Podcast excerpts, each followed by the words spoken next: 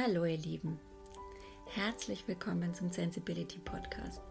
Wenn ihr auch sensible und gefühlvolle Menschen seid, die manchmal weit weg von ihrer inneren Mitte sind und nach Methoden und Impulsen suchen, um wieder zu ihrem Herz zurückzukommen, in ihre Liebe zu kommen, dann seid ihr hier bei mir im Podcast genau richtig. Ich möchte mich euch kurz vorstellen. Mein Name ist Seike, ich bin hochsensibel und ein sehr gefühlvoll empathischer Mensch und ähm, ich erlebe zusammen täglich mit meiner sensiblen Familie auch, wie ihr, die Höhen und Tiefen des Lebens und suche immer wieder neue oder alte Wege, um zurück in meine Kraft zu finden, in mein Herz und äh, bediene mich dabei am liebsten zen-buddhistischen Methoden und Ansätzen und Philosophien, die für mich am meisten Kraft und Ruhe zum Ausdruck bringen. Und mein größter Wunsch ist es deshalb, euch mit diesen Impulsen ähm, Stück mehr in eure Liebe zurückzubringen, ähm, zu zeigen, dass das Leben viel einfacher sein kann und das Leben voller Schönheit und Liebe ist und dass das Leben uns auch nur das Beste will. Und äh, ja, in dem Sinne würde ich sagen, viele inspirierende Momente und viel Spaß mit meinem heutigen Podcast. Im Rahmen der Achtsamkeit im Herbst möchte ich heute mit euch über das Thema Mindful Cooking sprechen. Bei mir war das so, wie bin ich auf das Thema gekommen? Bei mir war der Ausgangspunkt die gesundheitliche Situation. Also ich möchte euch mal kurz umreißen. Ich hatte schon sehr früh in meinem Leben ähm, Bronchitis und mit den Bronchienproblemen lange Keuchhusten, was dann wiederum zu einer klassischen Allergieentwicklung führte. Es ist also so Heuschnupfen und durch Heuschnupfen entstehen dann gerne Kreuzallergien. Bedeutet, man ist dann also zum Beispiel bis gegen eine gewisse Polle oder einen gewissen Baum allergisch, dann hängt da meist ähm, eine Verbindung zu einem gewissen Gemüse oder Obst dran, dass man das bezüglich nicht verträgt. Also meistens sowas wie Nüsse oder Karotten oder Äpfel ganz gern. Gegen all sowas bin ich dann meistens allergisch. Kommt immer darauf an, wie gut mein Immunsystem gerade funktioniert. Dann kamen da auch so Intoleranzen dazu, Laktose, Fructose, mal mehr, mal weniger. Und äh, ja, also ganz viel Zeug. Ich habe in letzter Zeit auch durch irgendwie Stress dann öfter mal ganz gern Zucker gegessen und habe einfach gemerkt, dass sich das auf mein Immunsystem total negativ auswirkt und auch mein körperliches und seelisches Gleichgewicht. Also es fängt ja alles im Darm an und ähm, den Darm gesund zu halten, mm, das ist so das oberste Gebot, um überhaupt mit diesen ganzen Allergien und mit der Gesundheit überhaupt ins Reine zu kommen. Was ich da jetzt im Vorfeld möchte ich euch das nochmal kurz erzählen, ähm, ganz gern mal einmal im Jahr gemacht habe, aber ist wahrscheinlich auch nichts für jeden. Also insofern nicht einfach nachmachen, sondern vielleicht euch mal beim Arzt oder beim Heilpraktiker ähm, ja, inspirieren lassen, nachfragen ähm, ob da eine Darmsanierung was für euch wäre. Also bei mir war es jetzt eben so, dass ich damals bei einer Heilpraktikerin war und dann hatte ich erstmal eine Darmreinigung gemacht, aber fand ich jetzt ehrlich gesagt nicht so prickelnde Sache. Aber mir war damals noch nicht bewusst, dass es ein, ein Mittel zur zur, ähm, zum Aufbau der Darmschleimhaut gibt, das man langfristig nehmen kann. Es ist also so ein biologisch hergestelltes, also irgendwie so ein E. coli-Bakterium, das verändert wurde, fermentiert wurde. Frag mir nicht genau, es gibt so ein Produkt, da mache ich jetzt Werbung für, ohne dass ich was von kriege. Also, weil ich einfach hinter diesem Produkt stehe und weil es mir echt so geholfen hat, mit diesen ganzen Sachen so dermaßen umzugehen. Ja, also ich hatte alles durch allergisches Asthma, das sich jetzt so ausweitete, auch zum Belastungsasthma. Also wenn man mal Asthma hat, dann ist es ja, weiß ich nicht, da kommt ja einiges ähm, eines zum anderen und kann sein, dass sich das auch verschlechtert. Also ich kann nur empfehlen, in dem Fall was für den Darm zu tun. Wie gesagt, ich habe mir dieses Mittel besorgt zum Aufbau der Darmschleimhaut namens Synerga von Lafes und habe das dann, nachdem mir eine Heilpraktikerin von erzählt hat, genommen für, sie meinte, man soll es irgendwie durchgehen nehmen oder jetzt gerade wenn der Heuschnupfen bevorsteht, also quasi schon im Winter anfangen, wenn es dann im Frühjahr soweit ist, habe ich dann auch gemacht und es fing dann so an, dass es so nach drei Monaten habe ich das eben jeden Tag so ein so einen Teelöffel voll genommen, plus noch ein bisschen Glutamin dazu. Glutamin ist ja auch was, was der Körper selbst produziert.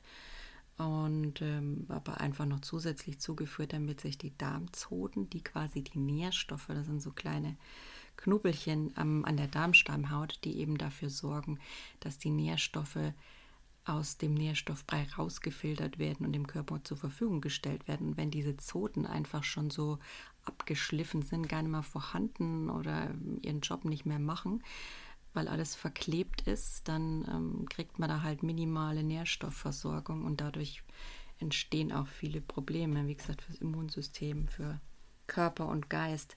Ja, und das war so mein Weg zusätzlich mit B-Vitaminen, Omega 3 und 6 und hört sich jetzt viel an und so D- und K2-Kombination, so ein Öl von Vitamin D mit K2, weil es durch K2 kann das D besser aufgenommen werden.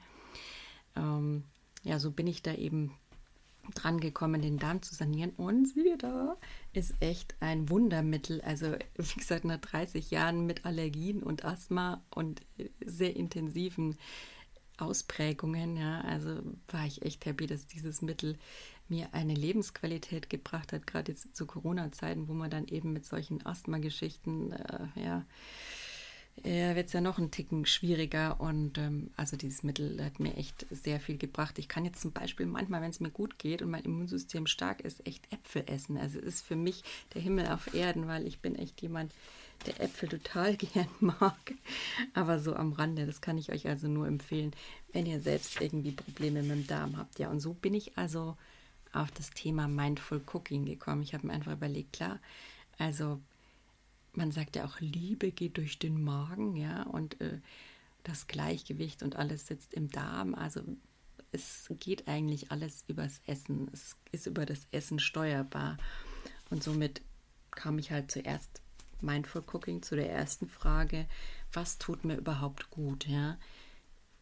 Weiß man das? Weiß man das so an sich schon von sich? Was tut mir im Allgemeinen so gut? Ja, ist sicher eine schwierige Frage. Einfach gestellt, schwer zu beantworten.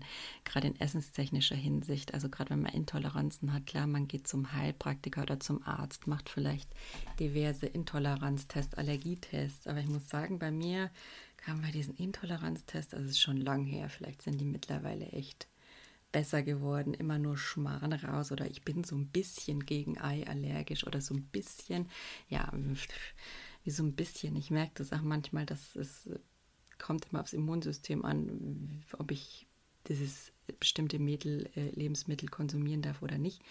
Aber was da ganz wichtig ist oder was mir einfach geholfen hat, sicher auch nichts Neues, ist es einfach ein Tagebuch mal langfristig zu führen, wenn man da solche Probleme hat und eben auch zu verschiedenen Heilpraktikern zu gehen, zu verschiedenen Ärzten, verschiedene Meinungen und sich nicht gleich vom Erz, ersten ähm, Meinungsbild, das vielleicht ja, manchmal positiv, manchmal negativ ist, und sich das ähm, anzunehmen. Ich finde, klar, man muss immer auf den eigenen Bauch, die eigene Intuition hören. Passt einem diese Aussage? Mische ich der vielleicht noch ein paar Informationen anderer Leute hinzu? Verbessert sich das Ganze dann, meine Intuition? Also ist so die Frage, hört auf einfach auf euer Bauchgefühl. Ich habe es immer ganz gern noch ein paar mehr Meinungen und mir dann mit meiner Intuition so mein eigenes Bild zusammenzubilden. Also wie gesagt, die erste Frage beim Mindful Cooking, was tut mir also gut? Ähm, als zweites war dann für mich so die Frage, was ist mir wichtig für die Auswahl meines Essens, das mir wirklich Kraft und Energie bringt und auch Liebe, ja, eigentlich gute Eigenschaften. Was, auf was lege ich da Wert? Also klar, auf Essen, das viel Nährstoffe hat, also gute Essensqualität, würde ich jetzt mal meinen, ob man da jetzt Bio drunter bezeichnet, im Biomarkt einzukaufen, ob man sich da um die verschiedensten Siegel, also da gibt es sicher Leute, sicher jeder so seine eigene Meinung, aber im Allgemeinen ist die Qualität für mich da immer sehr wichtig gewesen, auch dass es regional ist.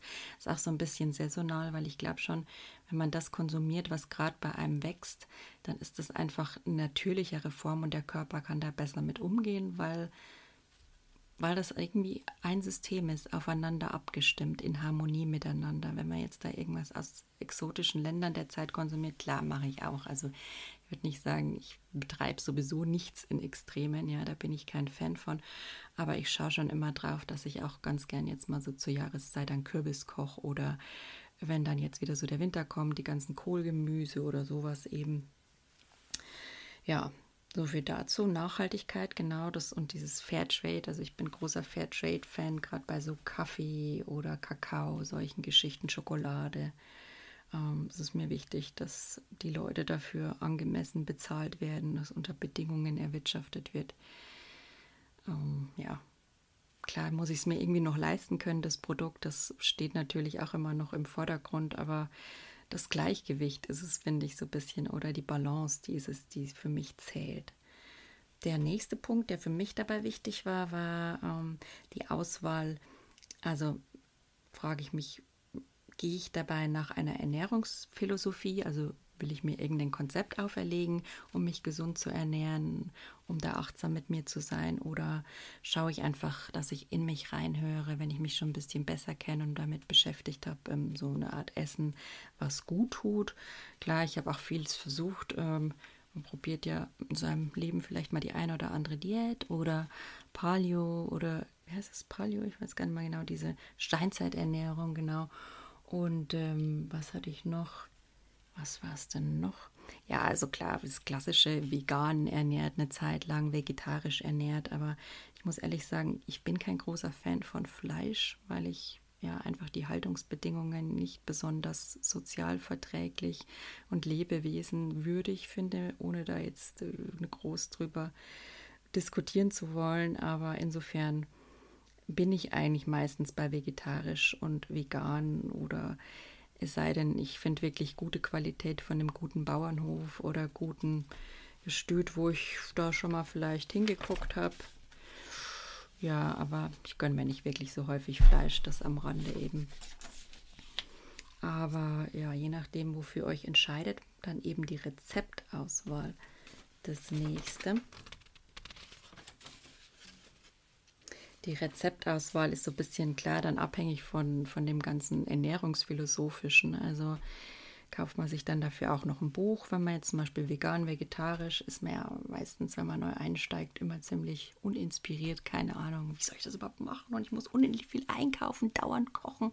Am Anfang fand ich es immer sehr stressig, aber ich muss sagen, mit dem, mit dem Veganen, ich bin da jetzt zurzeit ein Fan von. Ich betreibe es jetzt, ach, wie gesagt, ich bin immer nichts 100 Prozent. Ich bin immer so 50-50-Typ.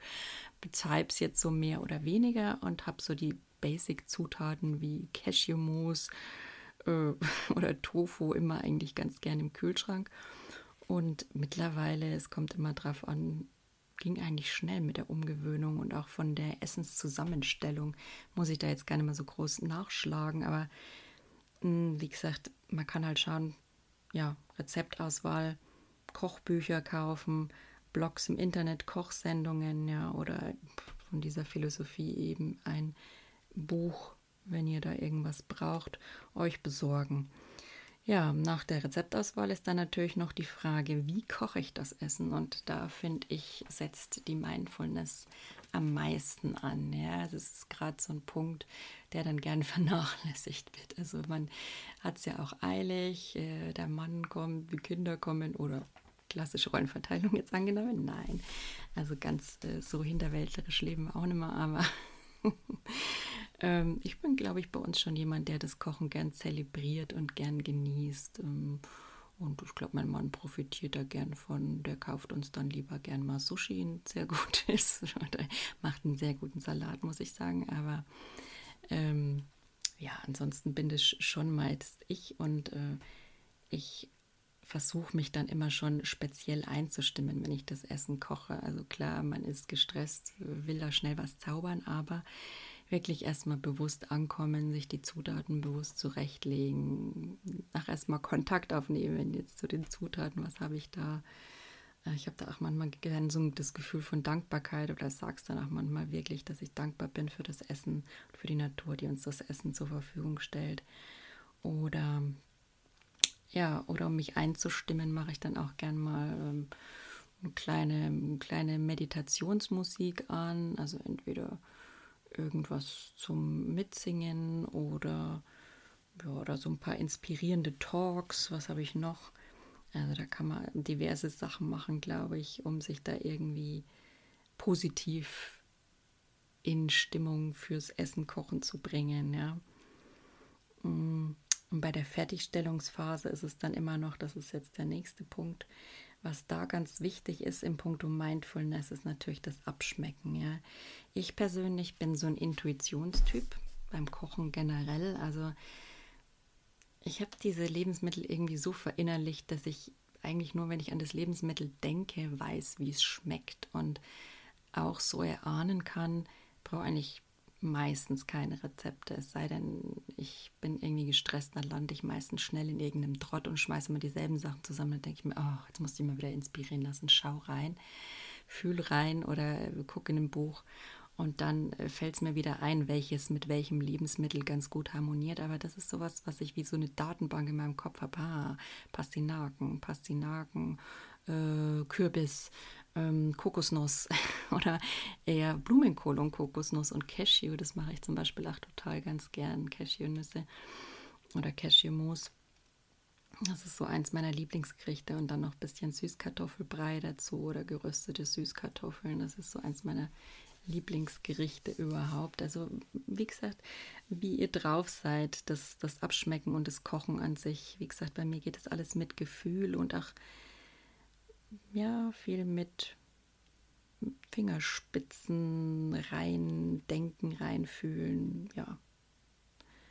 Und äh, meistens ist es dann auch so, dass ich es wirklich gar nicht mehr abschmecke. Also komischerweise, ich weiß nicht, ob euch das schon mal aufgefallen ist, eher an so Tagen, wo ich dann unachtsam mit mir bin.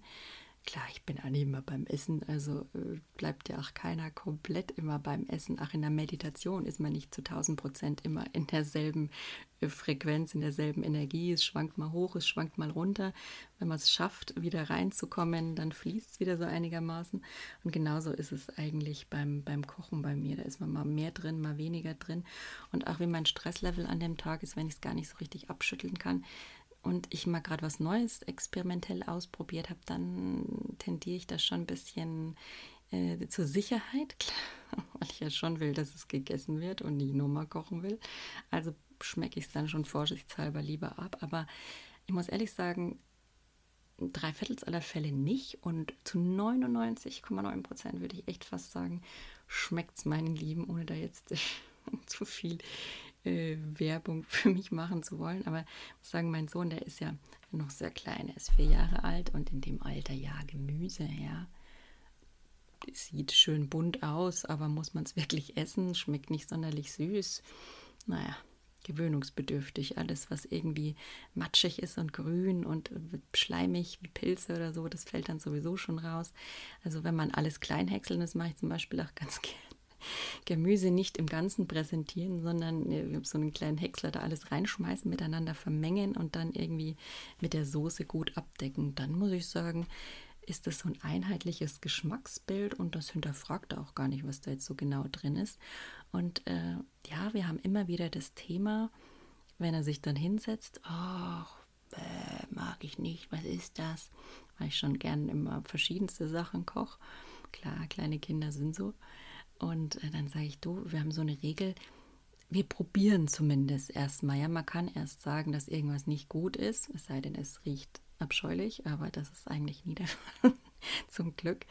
Ähm, man muss es erstmal probieren und dann setzt er sich echt meistens hin, also ja, also sagen wir mal 50-50, aber er macht es oft und da bin ich echt stolz auf ihn, dass er das probiert und es gab kein Mal und da, da bin ich echt so happy, dann sage ich immer mit Liebe gekocht, Ziel erreicht, dass das einfach dann wirklich ist. Ja. Ach ja, weil den, das i-Tüpfelchen habe ich noch gar nicht erwähnt. Das bin ich jetzt ganz arglos drüber gegangen, sowas. Das ist das so, was ich dann am Schluss noch mache. Also groß abschmecken, wie gesagt, nicht.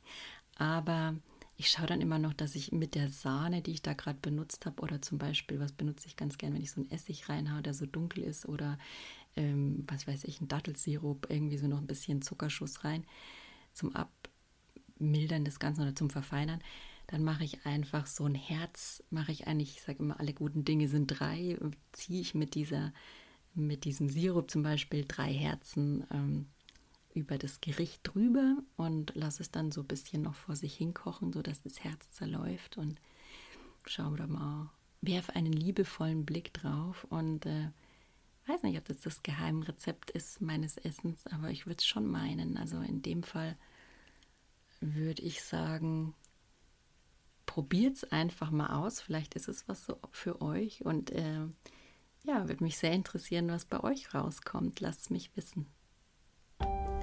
Wenn mein Sensibility Podcast dich im Herzen berührt hat, dann wäre ich dir sehr dankbar, wenn du mich auf Instagram abonnierst. Mein Benutzer ist sensibility-20 oder meinem Podcast folgst. Das ist immer gut. Ähm, oder wenn du weitere Impulse und Informationen über mich haben willst, dann schau doch einfach gern unter www.sensibility.de rein. Da findest du zum Beispiel meinen Blog oder eine Bildergalerie oder meine Code Art Sektion. Ja, guck einfach mal vorbei, es würde mich freuen. In dem Sinn, macht's gut und von Herzen alles Liebe, Silke.